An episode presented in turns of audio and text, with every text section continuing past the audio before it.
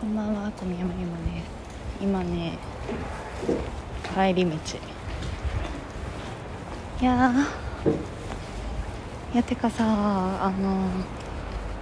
この間初めて星野リゾートに泊まったんですけどあまりにも良すぎたのでそう今度ちょっとシェア発揮するね。マジでめっちゃ良かった。あの今の俺に必要なのは沖縄ではなく沖縄のあの浮かれ騒いだ感じではなく山奥の星野リゾートっていうのが分かったのでしかもねそう星野リゾートさなんか20代限定でめっちゃ安いあのプランやってるんですよ。でなんかその星野リゾートどこでもとかじゃなくて星野リゾートの会界隈の会世界の会って書いて会っていうあのそういう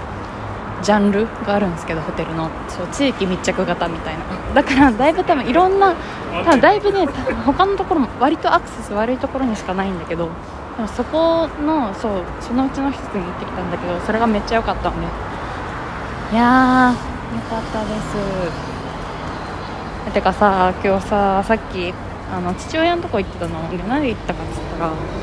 私コロナにかかったからなんかそのコロナにかかったことであの保険金が下りるみたいな。だからそれをこう書類をね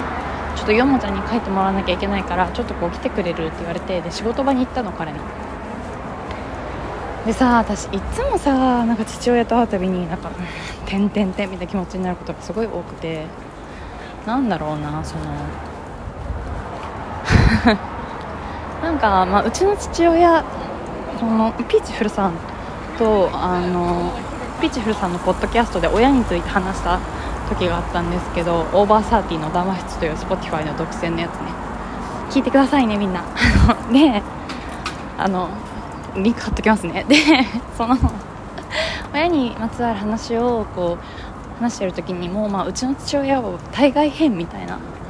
とを言ったんだけどうーんなんだろう。そうだからそのなんか透明で見てたらまあまあまあ面白いのかもしんないけど変わってる人だな面白いなって済むんだけどいかんせんなんかこう父親というポジションではあるからさ。まあ私はそうね。彼のことも普段彼のことをなんか名前とかで呼んだらなんか一回キレられたことがあったので 心の中でとかなんかこう第三者に話す時は名前で呼んでるんだけどそうお父さんと呼びたくない問題。会う時はあの親父と呼んでおります。そのでまあなんか会うとねいつもなんかすごい絵も言われぬ気持ち。なんかこいつてんてんてんみたいな気持ちになるからなんか正直そんなに頻繁に会いたい相手ではないんだよね。なんか言っても無駄だろうなっていうとろう感とかなんかこううーんそうね今回の母親の自殺未遂とかに関してもうーんなんかこうちょっと面白がってるじゃないけどもちろん心配してくれてるしなんかその病院いい病院見つけてくれたりとかそういうところは感謝してるけどでもなんかやっぱりさこう お互いいがみ合ってるというかなんかお互い自分より相手がねその父親と母親がそれぞれなんか互いが互いをなんか自分より幸せになってほしくはないっていう多分あの共通事項のもとに多分生きてるから。そうそれを聞かされるのもだるいしねこっちは。そうだから最近そんなあんま会ってなかったんだけど。そうでさ違うの聞いて。何も違わないんだけど。えなんかもうすごいえそうなんか今日一つの結論に至ってさ私は決してかわいそうなどではないということに思い至りました。なんかさそのえこれわかる？あのさ離婚してから親がその母親も父親もなんかことごとくその相手の悪口を言いたい時になんかプラスアルファでそんな人が父親なそんな人が母親なあなたはかわいそうって私をさ貶めてくんのよ。なんか私がこうそんな人の子供に生まれてるあなたはかわいそうだねみたいな感じでえ なんだろうお前お前目の前のお前が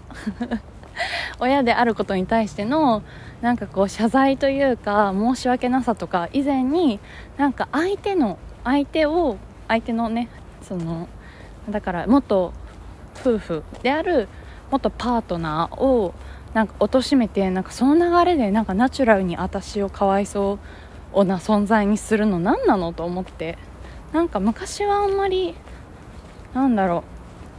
そうね昔からちょこちょこそういうの嫌だからあの特に母親とかにはねそのえ本当に頼むからあのあなたの父親はじゃなくてなんか私の元旦那はっていう言い方にしてくんないみたいないっつも言ってたんだけどそうまあでもあんまりそんな最後らへんまでまあなんかそうねわそういう言い方できると決まったし、まあ、でも8割ぐらいはあのあなたの父親はっ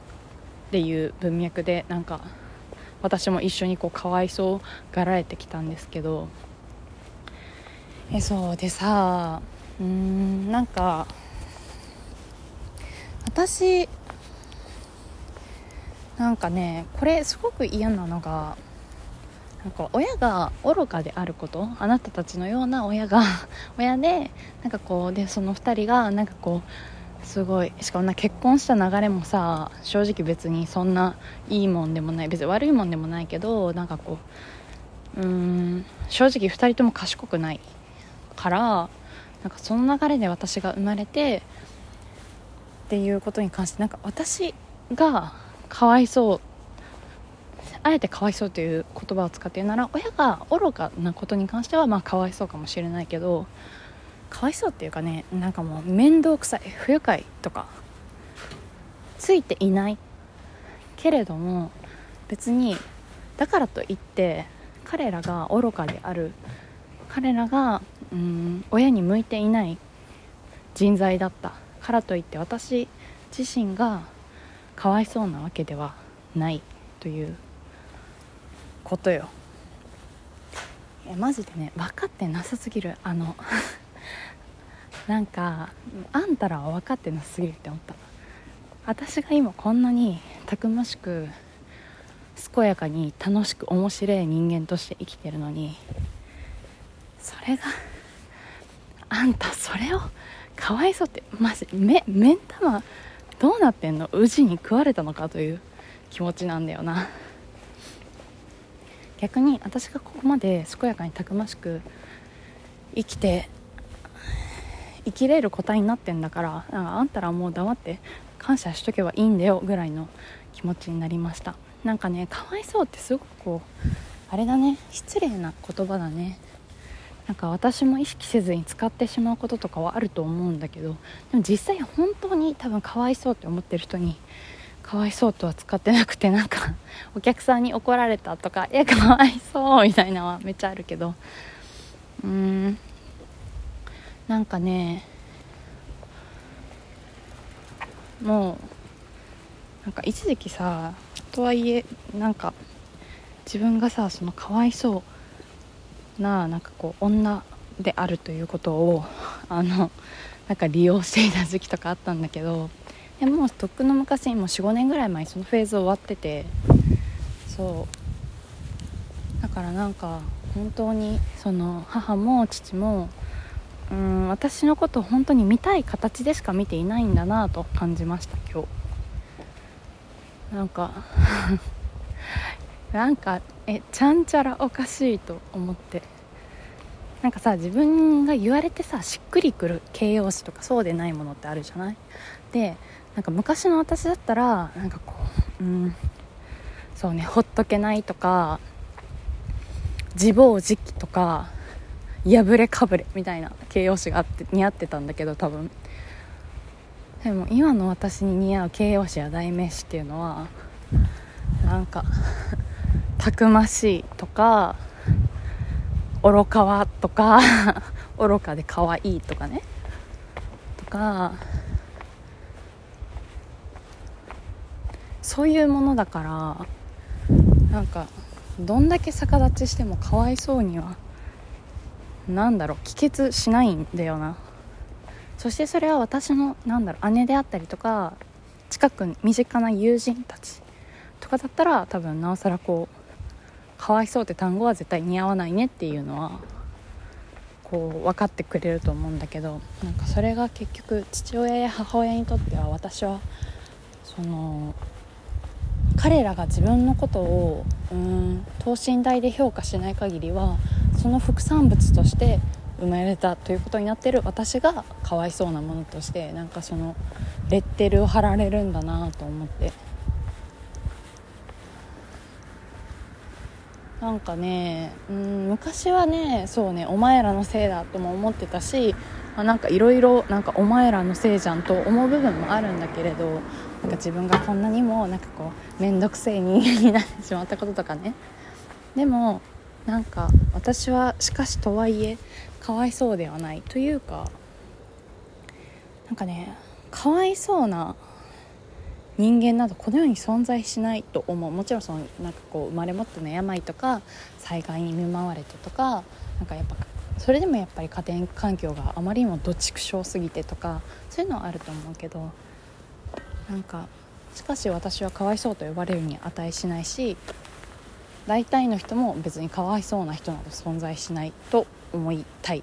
なぜならみんなそれなりにずぶとく性格も悪くそれなりに生命力があるので。なんか周りがそんなこうかわいそうにこうシュッてさかわいそうなレベル張ってなんかその枠で「かわいそうだね」ってやれるぐらいのサイズ感の人間じゃねえからマジで。なめんな。ってなりました。そう。私は私の人生をちゃんと生きているお前らが親という肩書きに甘んじて私をちゃんと見ていない時でもという気持ちになりました。やっぱねマジでだからこの男うぜえと思ったけど。いやなんか他のねなんかねその話の中でもうざかったのなんかその言葉のチョイスとかがすごい嫌で。なんか昔だったら気づかなかったけど大人になったからさ。こっちも大人として相手を見てるからさ。まあでもそんな感じです。楽しく生きていくわよ。チャオ。